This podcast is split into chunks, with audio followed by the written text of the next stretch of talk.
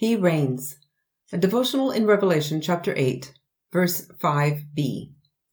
I was riding my bike down a quiet country road on a beautiful day with lots of sunshine, no wind, and not even a cloud in the sky.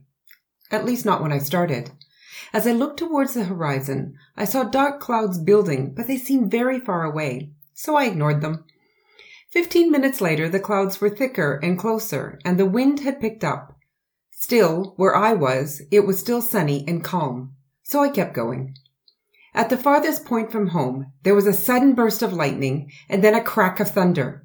I stopped, turned my bike around, and headed for home as fast as I could, wishing all the time that I had paid more attention to the clouds and not just stopped when the thunder and lightning began. The seven seals have been opened, and John is now about to hear the seven trumpets. In other words, the clouds have come, and the warning signs should have been noted, but very few have paid attention. And so now, just before the first trumpet sounds, there comes peals of thunder, rumblings, flashes of lightning, and an earthquake. No more warnings. The storm is upon them. God is often seen throughout the Bible through the symbols of lightning, fire, thunder, and earthquakes.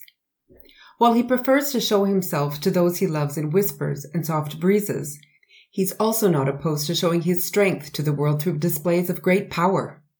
It's a way to get our attention and to remind us that he is holy, he is present, he is not far away, and he will not let injustice pass. So today, before the storm comes, before the thunder and lightning strike, look to the clouds and watch for the warning signs. Listen for God in a soft breeze with a whisper. Do not wait for him to appear in all of his power and holiness before you pay attention. Follow the Lamb, and no storm will ever hurt you or even frighten you.